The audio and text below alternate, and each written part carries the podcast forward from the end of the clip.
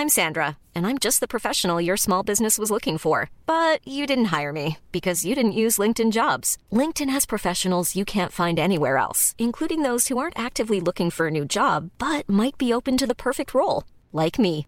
In a given month, over 70% of LinkedIn users don't visit other leading job sites. So if you're not looking on LinkedIn, you'll miss out on great candidates like Sandra. Start hiring professionals like a professional. Post your free job on linkedin.com/people today. Many of us have those stubborn pounds that seem impossible to lose, no matter how good we eat or how hard we work out. My solution is PlushCare. PlushCare is a leading telehealth provider with doctors who are there for you day and night to partner with you in your weight loss journey. They can prescribe FDA-approved weight loss medications like Wagovi and Zepbound for those who qualify. Plus, they accept most insurance plans. To get started, visit plushcare.com slash weight loss. That's plushcare.com slash weight loss. I'm Sandra, and I'm just the professional your small business was looking for. But you didn't hire me because you didn't use LinkedIn jobs. LinkedIn has professionals you can't find anywhere else, including those who aren't actively looking for a new job but might be open to the perfect role, like me. In a given month, over 70% of LinkedIn users don't visit other leading job sites. So if you're not looking on LinkedIn, you'll miss out on great candidates like Sandra. Start hiring professionals like a professional. Post your free job on linkedin.com/people slash people today. Heraldo Podcast, un lugar para tus oídos. Hola, soy Melisa Moreno y estás escuchando un nuevo episodio del podcast literario, en el que conversé con Daniel Saldaña París sobre aviones sobrevolando un monstruo. Recuerda que nos encuentras en Spotify, Himalaya, Apple Music, Amazon, Deezer o en la plataforma de tu preferencia. También recuerda seguirnos y comentarnos en cada una de nuestras redes sociales, arroba Heraldo de México en Twitter, arroba Heraldo de México en Instagram y Heraldo de México en Facebook. ¿Quién dijo que la literatura es aburrida? Cambiar esa idea será nuestra misión. El podcast literario te acerca al mundo de los libros, de quienes los hacen y llevan hasta ti. Todo lo que te gustaría saber sobre tus autores favoritos, obras, recomendaciones, clásicos y novedades literarias. Comparte nuestro gusto por las letras aquí. Comenzamos.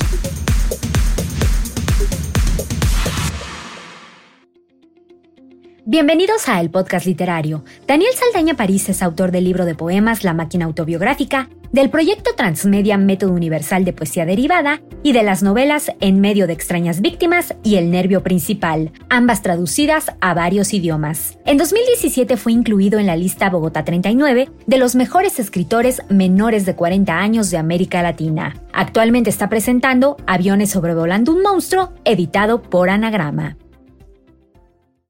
Bienvenidos a un episodio más del podcast literario y estoy muy contenta porque hoy recibimos a Daniel Saldaña París, que nos trae un libro muy particular, muy particular porque podríamos decir que es autobiográfico, pero no es un libro feliz. No, no es un libro que te deja con una cosa así como de decir, wow, no, te deja perturbado, es la palabra que yo, yo usaría. Dani, bienvenido, ¿cómo estás? Hola, muchas gracias por la invitación. Eh, me gusta mucho además la, la intro con la que adviertes a los lectores sobre los peligros del libro.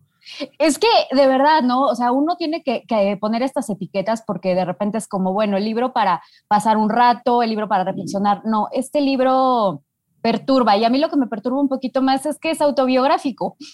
Son nueve sí. relatos. Cuéntanos. Pues sí, son nueve relatos, ensayos personales, crónicas, no sé muy bien cómo llamarlos, están un poco ahí como a la mitad entre todos esos géneros o toman algo de cada uno de esos géneros.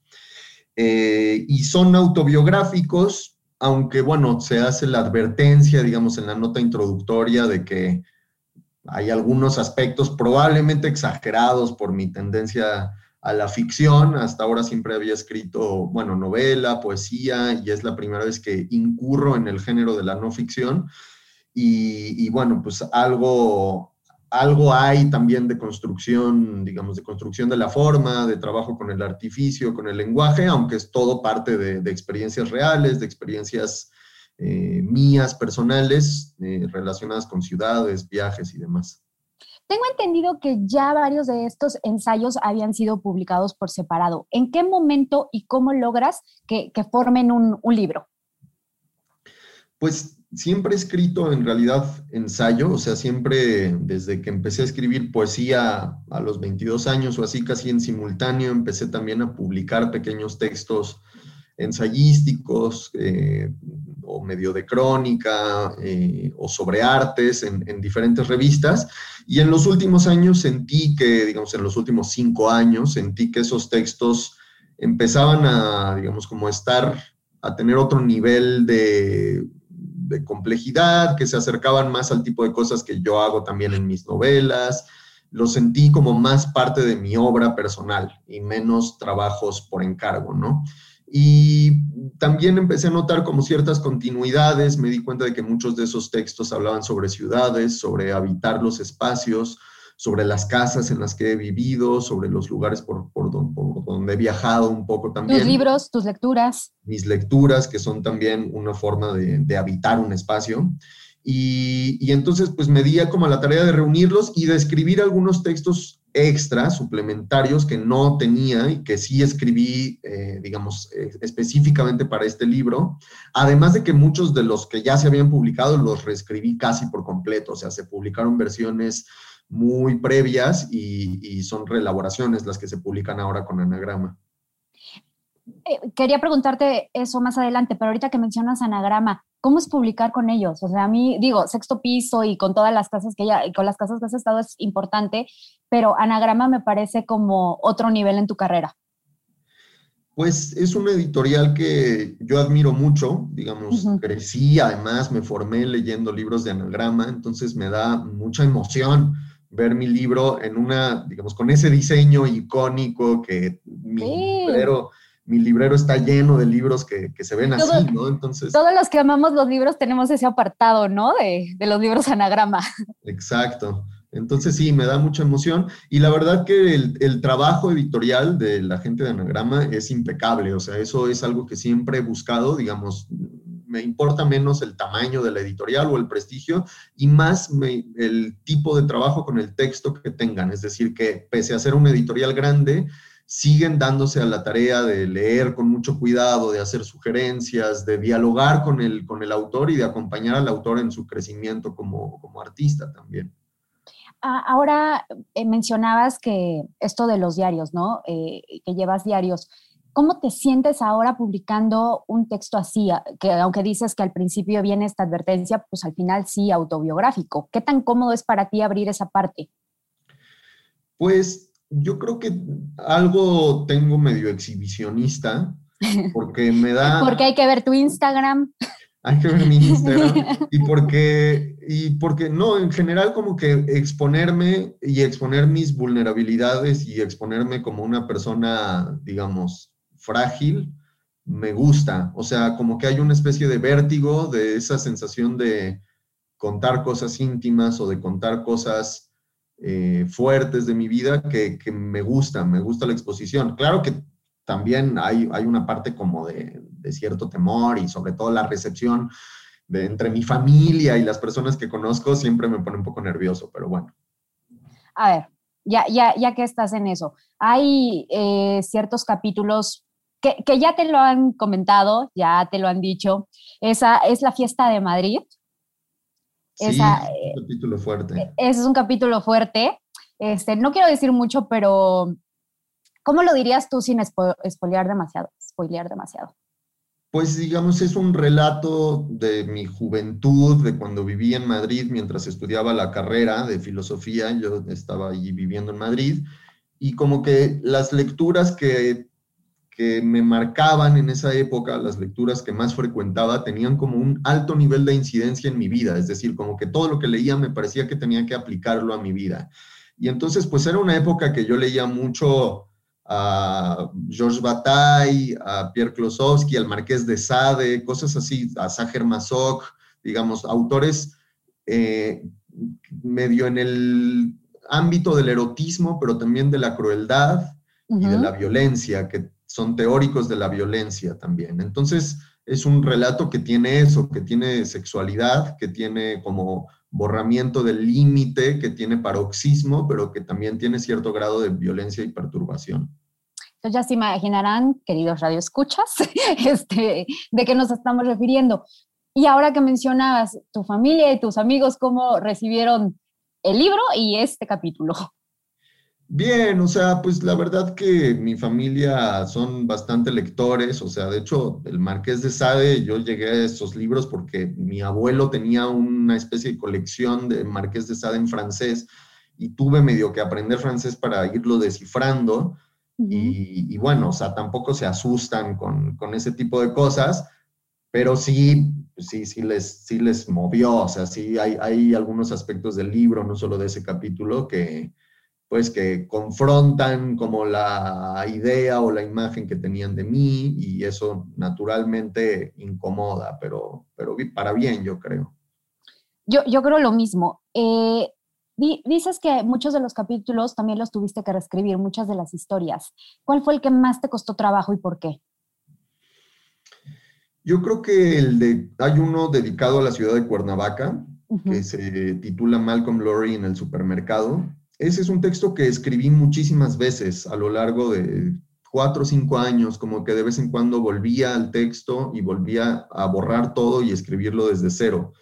Eh, lo publiqué originalmente en, inglés, en, traducción de, de, Christina McSweeney en una revista gringa, pero como que no me gustó tanto cómo quedó. Después de leerlo, me hicieron comentarios también como sugerencias de edición y lo reescribí varias veces quizás por la relación que tengo con Cuernavaca, que es una ciudad en la que crecí, pasé, mi infancia y como que me cuesta trabajo tomar distancia. Entonces fue un trabajo como muy paulatino de irme alejando de mi propia experiencia para no hablar tanto de mi vida, que en ese punto no es muy interesante, la verdad, o sea, tampoco mi, mi infancia es como bastante promedio, entonces no, tampoco quería como desviarme mucho hablando de mí mismo, sino de la ciudad y de, digamos, de personajes, de historias que para mí eh, están como ligadas a, Cuernavaca y, como rastrear algunos personajes que me obsesionan de la ciudad. Justo eso que dices, hablar de ti mismo, ¿cómo le haces como para tomar distancia? O sea, al final, pues el personaje, pues yo todo el tiempo le ponía tu rostro, ¿no? O sea, era inevitable, pero tú como escritor, ¿cómo tomabas distancia de eso para que soltar la pluma? Creo que, o sea, el narrador, claro, es un narrador en primera persona que se parece mucho a mí mismo o que soy yo o que, que se identifica conmigo, pero eso no significa que tenga que hablar de mí mismo todo el tiempo, ¿no? Es decir, yo creo que muchas veces dice más sobre mí lo que digo de los otros o lo que leo o digamos también son... Tus descripciones. Claro, las descripciones es una especie como de autorretrato indirecto, es decir, si yo me pongo a hablar sobre Malcolm Lowry o me pongo a hablar sobre, no sé, María lo que es un personaje que aparece en ese mismo texto de Cuernavaca, eh, mi forma, digamos, de, describirlos, de hablar de sus historias, también revela algo personal de mí mismo, ¿no? Entonces creo que ese es un ejercicio que tiene que ver con la crónica también, con la posibilidad como de retirarme yo hacia una esquina del texto y dejar el, el escenario a otros, a otros personajes. Esto, esto que ahorita que mencionabas, la crónica, los ensayos en sí son muy distintos entre sí. O sea, obviamente tienen estas particularidades eh, de cómo inician, de obviamente el personaje, las ciudades, eh, pero creo que te metes a otros géneros. ¿Qué tan cómodo estás con eso? Pues me gusta mucho, digamos, hay algunos, hay algunos de los relatos que son mucho más líricos, que son más poéticos. Eh, por ejemplo, el que trata sobre La Habana, Cuba, o, uno que habla sobre el silencio en la Ciudad de México particularmente, esos, digamos, tienen como una especie de, tono más poético y otros son mucho más eh, una crónica, digamos, en primera persona, menos, menos lírica, pero me gusta que tengan textura los libros, es decir, no persigo, no persigo tanto como una unidad así, que se sienta que todo el libro es igual a sí mismo, sino que tengan variaciones, que tengan relieves, que a veces no, no se reconozca la voz por un momento, ¿no? Me gustan como esas, esas texturas al interior de los libros, que se sienta el paso de un texto a otro. Además, creo que pasa esto, ¿no? Los puedes leer salteados, o sea, justamente porque no tienen esta unidad. Sí, totalmente. O sea, yo propongo, digamos, una, una ruta de lectura que es eh, el orden en el que están, en el que aparecen en el libro, pero se podrían leer perfectamente salteados y además no es una ruta cronológica, es decir, hay, hay cosas que reaparecen también en varios textos. Eh, todo el tiempo estoy volviendo a la Ciudad de México a lo largo del libro. Entonces sí, se puede leer en desorden también. Oye, Dani, ¿y esta ruta tiene algún sentido? Digo, ya que es tu propuesta. Sí, o sea, tiene un sentido más que temático, eh, como rítmico, como que traté de, de, alternar como capítulos más densos con capítulos eh, no más ligeros, pero sí como con otra intención, o sea, que no fuera como toda la densidad de golpe desde el principio, sino ir como, mm, no sé, administrando los recursos de una manera rítmica. Ok, ok. Me, me, me pasaba que, que, al final siempre cuando hay relatos, pues uno intenta escoger su favorito. Tengo varios, pero creo que yo me quedo con el, con el primero, con el que le da el título, con aviones sobrevolando un monstruo, porque tengo la, la misma impresión de este amor-odio por la ciudad. Este, cuéntame de este, platícame, porque, porque fue el que a mí me gustó más. Ese sí es un texto que escribí sobre la Ciudad de México, pero mientras yo no vivía en la Ciudad de México, yo estaba viviendo en, Montreal, en Canadá, y vine como de vacaciones a la Ciudad de México, que es una sensación muy extraña venir de vacaciones al lugar donde nací. Me siento, digamos, cuando, cuando me ha llegado a pasar eso, me siento un poco como entre extranjero, pero también local como que no sé muy bien cómo ubicarme en relación a la ciudad y es raro estarse quedando en un lugar donde no vives, que no es tu, casa exactamente. Entonces creo que esa sensación como de estar medio fuera de lugar o ligeramente fuera de lugar se siente y se respira en el texto, una especie de extrañamiento respecto, respecto a la ciudad. Y también, como lo dices, ¿no? Como esa duplicidad, amor-odio que muchos chilangos sentimos y que yo creo que es parte de la identidad chilanga también, como una especie de enamoramiento medio tóxico a veces con la ciudad. Sí, totalmente, totalmente. Oye, ¿y tu, tu trabajo como editor, cómo, cómo fungió con este libro, con estas historias? Digo, en esta cosa de hacer y rehacer, supongo que tiene que estar presente, ¿no?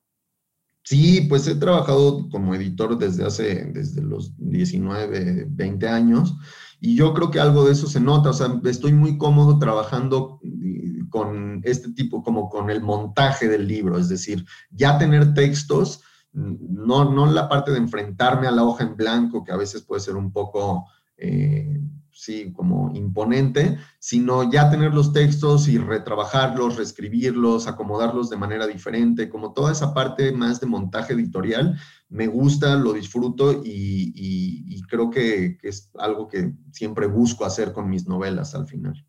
Padrísimo. Oye, eres muy joven, o sea, estás en tus treinta y medios. 36, ya no tan joven, ella ¿eh? ya, se empieza a sentir, sobre todo en las crudas, pero bueno. Eh, sí, de, acuerdo, pero joven, joven, porque casi tenemos la misma edad. jóvenes somos. y, y, has vivido un montón de cosas, o sea, no me puedo imaginar en 20 años que nos regales otro libro de otras nueve ciudades. Yo espero que si publico otro libro en 20 años sea aburridísimo y que ya no me haya pasado nada que, lleve una vida hiper tranquila en la campiña y tenga como mi, parcelita de zanahorias y nada más sea una especie como de relato bucólico de mi vida en el campo, porque ya, ya tuve suficiente bochinche. sí, ya tuviste, pero la verdad es que, que, no creo, ¿eh? Algo me dice que tu naturaleza no, no te va a dejar, algo me dice. Bueno, a ver. Oye, finalmente, este es el podcast literario y siempre queremos irnos con otras recomendaciones aparte del libro del que estamos hablando. ¿Qué estás leyendo en este momento? Estoy leyendo, digamos, de novedades editoriales. Siempre estoy leyendo tres o cuatro libros al mismo tiempo. Dinos, eh, dinos.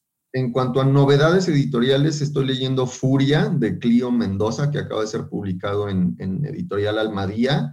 Es una novela que recomiendo mucho, muy, muy extraña, yo diría, Clio, eh, como yo, viene también del mundo de la poesía y eso se nota, hay como un impulso poético muy presente en todas las páginas y es una novela extraña para el panorama editorial mexicano, yo diría.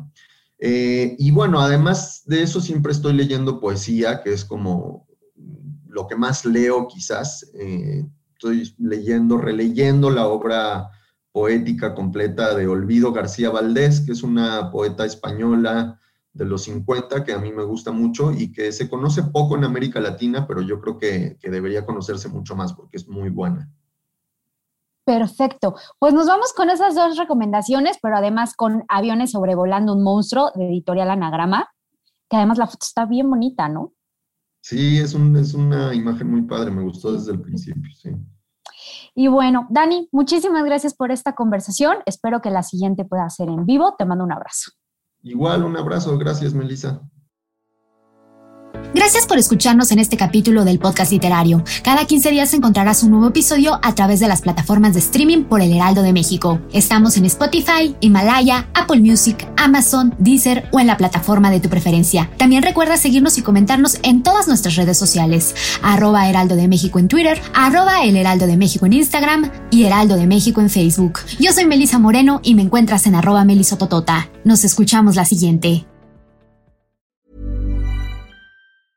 Want to get a chiseled look in the jawline? Sculpt and shape your jawline with added volume from Juvederm Volux XC. Juvederm Volux XC is an injectable gel specifically designed to be robust enough to improve moderate to severe loss of jawline definition. And it is the first and only hyaluronic acid filler approved for the jawline. Add volume to your jawline for a chiseled look with Juvederm Volux XC. For important safety information and to find a licensed specialist, visit juvederm.com. That's J U V E D E R M.com. Not for people with severe allergic reactions, allergies to lidocaine, or the proteins used in Juvederm. Common side effects include injection site redness, swelling, pain, tenderness, firmness, lumps, bumps, bruising, discoloration, or itching. There's a risk of unintentional injection into a blood vessel, which can cause vision abnormalities, blindness, stroke, temporary scabs, or scarring. Talk to a licensed specialist to find out if it's right for you. Visit juvederm.com. That's J U V E D E R M.com.